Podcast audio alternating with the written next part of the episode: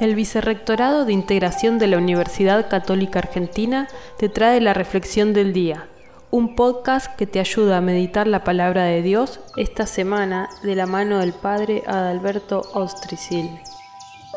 En este día martes podemos centrarnos en,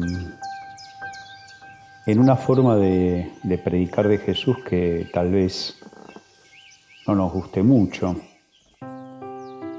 y es la lamentación, muy distinta, suena muy distinta a nuestros oídos una bienaventuranza que una lamentación.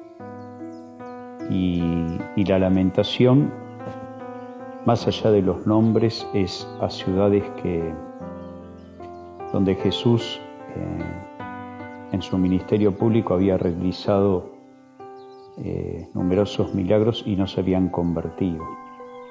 Revisar hoy especialmente nuestra dureza de corazón, nuestra falta de agradecimiento a veces frente a los milagros que Jesús realiza en nuestra vida.